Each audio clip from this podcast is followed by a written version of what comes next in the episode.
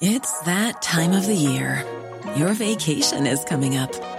You can already hear the beach waves, feel the warm breeze, relax, and think about work. You really, really want it all to work out while you're away. Monday.com gives you and the team that peace of mind. When all work is on one platform and everyone's in sync, things just flow wherever you are. Tap the banner to go to Monday.com.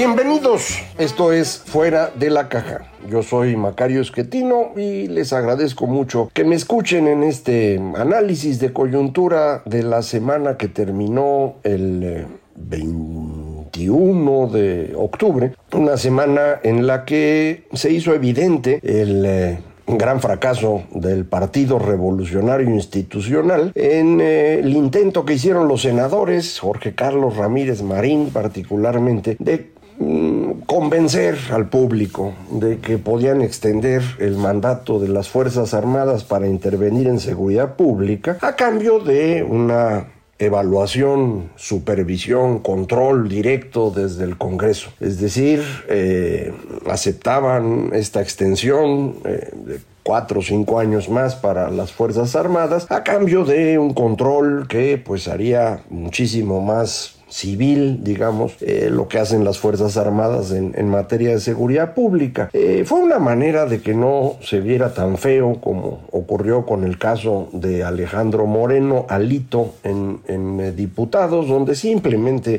votaron la, la modificación al, al quinto, al quinto transitorio de la reforma de 2019. Pues vamos a extender el periodo y no pasa nada.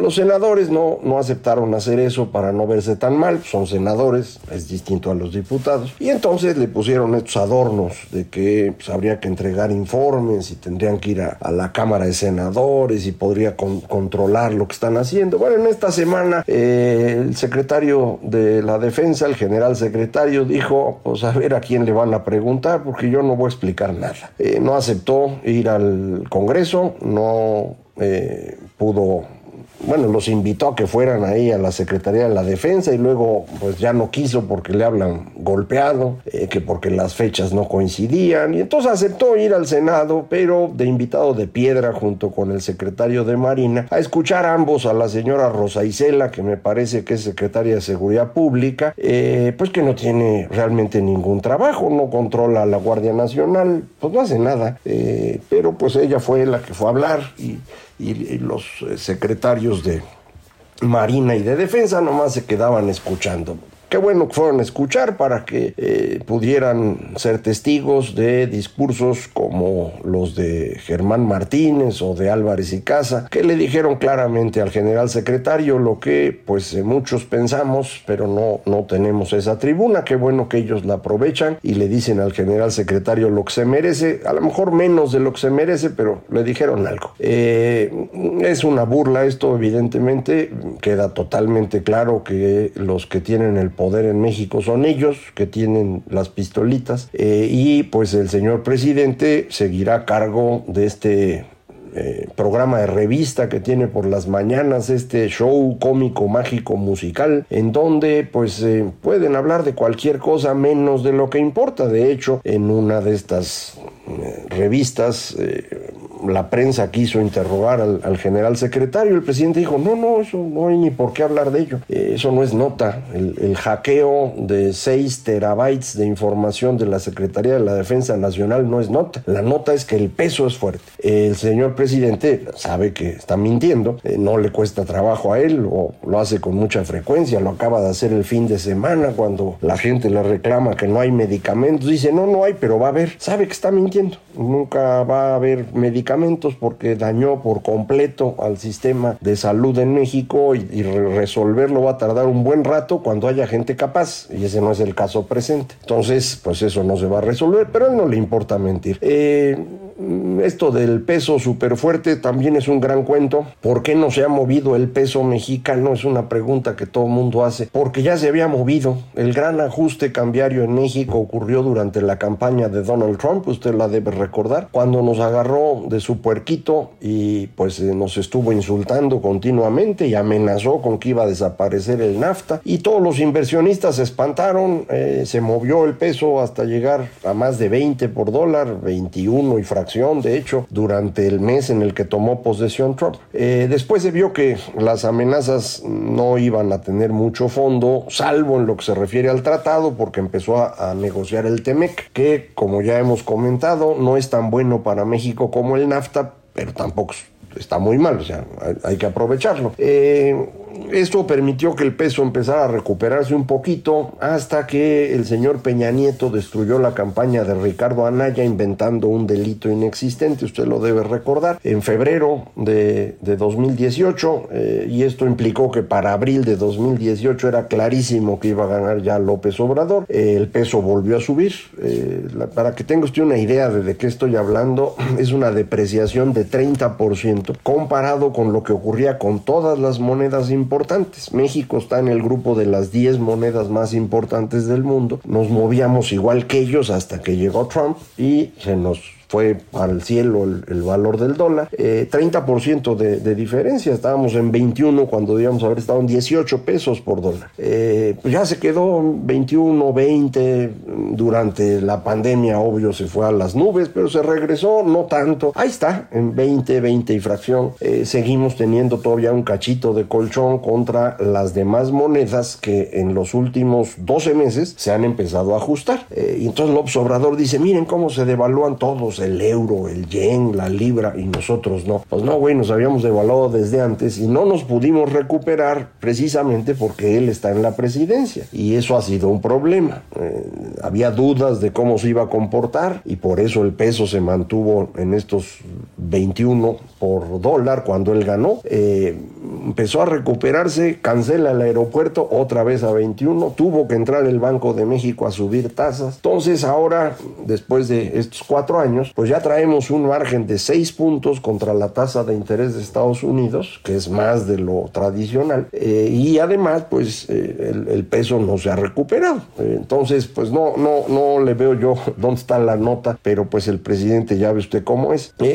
además de eso, lo que tuvimos en la semana fue mucha información internacional, que mm, aunque no es algo que a todo mundo le gusta, creo que sí es importante que ya lo empecemos a atender. Eh, un fenómeno importante fue la caída del gobierno en el Reino Unido. La primer ministro Liz Truss, a los 45 días de haber llegado a ese puesto, tuvo que renunciar después de un muy mal programa económico. Eh, primero corrió a su, a su secretario responsable, a su ministro del, Tesoro, el señor Cuarteng, eh, culpándolo a él, yo creo que con razón, pero bueno, al final tuvo que ser ella la que se fue. Van a elegir a otro, ahí anda el Boris Johnson amenazándonos con que regresa. Yo espero que sea pura, eh, puro show como, como es el señor aquel y, tengan un primer ministro más o menos respetable, pero pues ellos decidirán. Eh, en esta semana también continuó y llegó a su punto máximo el vigésimo pleno del Partido Comunista Chino que eh, certificó que el señor Xi Jinping se queda para un tercer periodo de cinco años, primera vez en la historia. Estos periodos de cinco años como jefes de China, el jefe de China es el secretario general del Partido Comunista Chino. Tienen otros títulos, pero lo importante es. Eh, normalmente se quedaban dos periodos de cinco años y luego se iban y entraba otro. Así ocurrió desde que Deng que nunca fue el secretario general del Partido Comunista Chino hasta donde yo recuerdo, pero fue el hombre fuerte de ese país, instauró este sistema para que nadie se quedara mucho. Eh, sí, acaba de romper con eso, acaba de concentrar todo el poder en su persona, anunció este domingo que estoy grabando para usted ya su comité de dirigente de, China, siete personas, él es una de esas siete, y los otros seis son puros cuates de, de, cuates de toda la vida y otros más recientes, pero todos gente muy muy cercana, lo cual muestra que llegamos de regreso a empezamos, a una especie de maoísmo en el sentido del control total de lo que ocurre en ese país, no sé de la orientación todavía económica, pero sí ha sido muy duro contra los empresarios, empresarios chinos que habían estado haciendo fortunas, ya se los acabó a todos, ya le había platicado China trae un problema de exceso de inversión por la forma como ha crecido y ahora de falta de, personal trae el conflicto con Estados Unidos que tiene ya muchos años, no es de apenas, eh, se amplificó con Trump por la forma tan extraña que tiene este personaje, pero ahora con Biden ha sido todavía más duro. Biden no se nota, pero es más duro que lo que fue Trump. Eh, China no tiene capacidad para poder competir en la economía global, todo el mundo creía que sí, pero no, no lo tiene. No tienen una mano de obra muy calificada, no son sistemas muy sofisticados de producción, no pueden hacer semiconductores de alta calidad, de manera que eh, se viene abajo China. No sé cuánto porque además nos escondieron las cifras, no nos dieron la información como era esperada en esta semana, nada, la van a dar otro día. Eh, ¿A cuánto van a crecer? Pues ellos inventan cifras y normalmente hacen todo para cumplirlas, no sé ahora qué, qué nos van a decir, pero yo tengo la impresión que China no vuelve a crecer así como le ocurrió a Japón en 1989, para que no tenga duda de que esto sí pasa. Japón en 1989 tuvo una crisis inmobiliaria que detuvo su proceso de crecimiento y en los 30 y cachito años desde entonces no ha vuelto a crecer. ¿eh? Eh, China sufrió esa crisis el año pasado fue la crisis de Evergrande, la comentamos aquí. Eh, yo creo que no vuelve a crecer. A ver, a ver qué ocurre con ellos. El riesgo está en que se pongan nerviosos los chinos, porque ellos esperaban ser ricos como los japoneses y eso ya no va a pasar. Son ricos como los mexicanos, que no es poca cosa, pero no como los japoneses. Entonces van a enojar. Xi va a tratar de controlar ese enojo con todo el poder en las manos y a lo mejor con algún distractor. Puede ser la invasión a Taiwán, puede ser una invasión a Rusia, aunque a usted le parezca extraño, hay un terreno vacío al norte de, China eh, que pues durante mucho tiempo fue propiedad de otros que no eran rusos entonces pues por qué no recuperarlo? Eh, es otra posibilidad. Eh, finalmente para terminar con el planteamiento general de lo que está ocurriendo en el mundo Estados Unidos movilizó su batallón aerotransportado 101 a Europa. Esto no pasaba desde la Segunda Guerra Mundial fueron a hacer ejercicios eh, militares cerquitita de Ucrania, en eh, Rumania, y pues todo indica que es una señal muy clara para el señor Putin de que no le vaya a mover. Eh, Putin está realmente ahorcado, no, no logró lo que quería, no tiene cómo sacar adelante a su país. creo que está en riesgo su supervivencia en el poder y su supervivencia biológica, o sea, no la tiene nada sencilla. De manera que él puede pues utilizar cualquier cosa para defenderse. Eh, y cualquier cosa, pues es guerra química, biológica, eh, nuclear. Y Estados Unidos quiere decirle de alguna manera que no le mueva. Creo que esta es la razón por la cual movieron a estos militares. Eh, vamos a ver qué pasa. Eh, no es nada sencillo. Mucha gente quiere darle a, Putin un espacio de salida. Eh, yo creo que eso es un problema siempre con estos bullies, como les dicen ahora, matones, abusadores, que pues están presionando a todo mundo porque confían en que nadie se les ponga enfrente. Y mientras eso no ocurra, pues no tienen límite. Eh, entonces en algún momento hay que hacerlo. Eh, debían haberlo hecho con Trump antes, ahora están metidos en un problema al interior de Estados Unidos y creo que deben hacerlo con Putin. Eh, mucha gente dice, sí, pero eso pone en riesgo de una tercera guerra mundial. Mi pregunta es, ¿y si no le haces nada a Putin, esa probabilidad desaparece o nada más se mueve un poquito más adelante o va a cambiar de lugar. Yo no creo que con Putin en el poder en Rusia el mundo pueda vivir en paz nuevamente, ya no hay forma. Entonces, pues yo diría, hay que enfrentarlo. Que todo está en riesgo, sí, todo está en riesgo. Pero pues así es esto, ¿no? ¿Qué le vamos a hacer? Además, a mí ni me preguntan, ¿eh? O sea, yo nomás le platico a usted, pero pues, eso lo decidirán en Estados Unidos los que, los que toman decisiones al respecto, que son un puñado de personas, varios de ellos sumamente calificados. De regreso aquí a, México salieron datos económicos. Eh, esta semana que estamos, eh, me está usted escuchando, me hace favor de escucharme, van a salir ya datos completos del mes de agosto, por ejemplo, para la economía en su conjunto, y va a salir el PIB adelantado, eh, el PIB oportuno, como se llama, el último día del mes, para el tercer trimestre. Eh, todo indica que el crecimiento de la economía durante el tercer trimestre comparado con el anterior fue cero. Eh, los datos que, salieron del indicador oportuno, eso apuntan, eh, los datos de ventas y de servicios no financieros que se presentaron para el mes de agosto traen caída. En el caso de, venta al mayoreo la caída es fuerte, en el caso de servicios también. Eh, y entonces, bueno, a lo mejor ni siquiera llegamos a cero,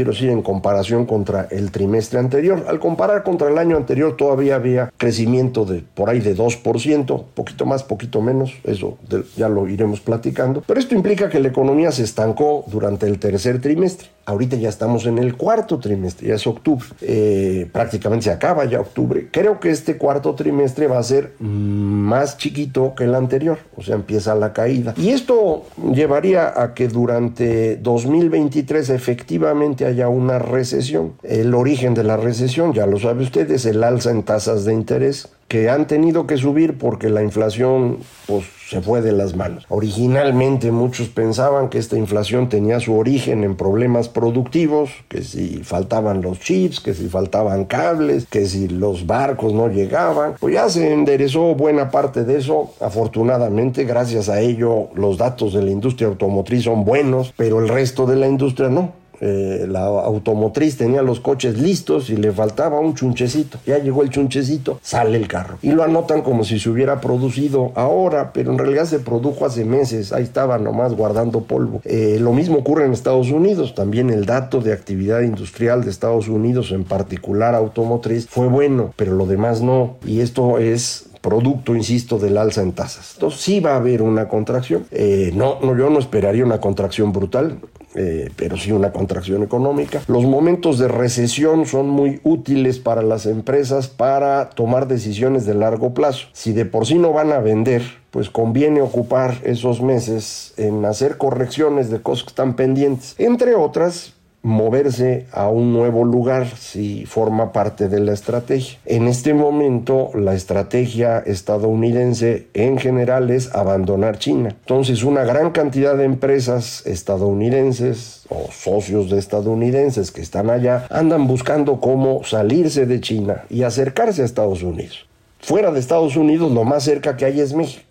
Entonces lo único que necesitan es pues que les demos chance de venir. Eh, pero, pero el problema es que no les damos chance. Y no les damos chance no porque pues no haya gente, si hay gente que quiere trabajar. Eh, terrenos para instalarse ya no hay en la frontera, ya se saturaron desde hace un año. Eh, pero sí hay más para abajo, en Bajío, por ejemplo. Nada más que lo que no hay es electricidad. Lo único que se necesita para que llegue inversión a México en cantidad abundante es electricidad, porque pues es la fuente energética más utilizada para la producción junto con el gas. México no tiene gas. El presidente el otro día andaba ofreciéndole a Alemania que le iba a exportar. ¿Cuál, güey? Si nosotros importamos, pero bueno. Eh, no hay electricidad suficiente en México, en particular electricidad limpia, que es la que se necesita hoy para poder vender en el mercado global y en Estados Unidos específicamente. De manera que si el presidente nada más cumpliera la constitución, nada más lo que dice la constitución, el asunto estaría resuelto. Podríamos atraer mucha inversión, podríamos estar creciendo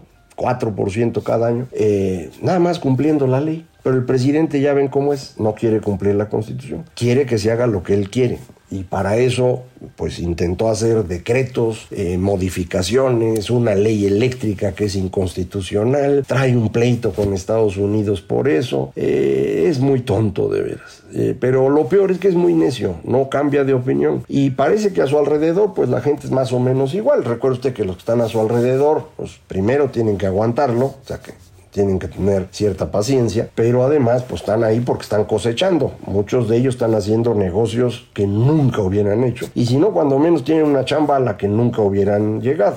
Eh, de manera pues que lo van a cuidar, de eso viven, eh, pero pues esto nos está costando a todos. Sí es un problema, eh, ya platicamos que además pues, no quiere irse, sí se va a tener que ir, eh, quiere dejarle la chamba a alguien que él controle, pues eso está bien complicado porque sus candidatos son malísimos. Al respecto, el PRI hizo algo bueno esta semana en eso, nos presentó al menos cuatro candidatos de primera, eh, Beatriz Paredes, Claudia Ruiz Macié, Enrique de la Madrid eh, y José Ángel Gurría cuatro, cualquiera de los cuatro sería excelente. Eh, entonces, el PRI tiene gente buena, pues ya no tiene partido, a ver cómo se van acomodando las cosas. Pero creo que esto muestra muy claramente la diferencia entre los candidatos del presidente y los que podría tener la oposición. La oposición así, en un llegue sacó cuatro de primera. El presidente lleva mm, años ya construyendo dos candidatos de quinta. Eh, y me dice que no es que va a ganar Morena, pero yo no veo cómo. Yo sigo pensando que el presidente va a intentar que no haya elección. Él cree que los militares lo van a apoyar. Yo creo que los militares ya están en su propio gusto y lo están soportando, pero algún día lo van a dejar de hacer. De cualquier manera, aquí seguiremos platicando de eso y de muchísimas otras cosas más. Muchísimas gracias por escucharme. Esto fue Fuera de la Caja.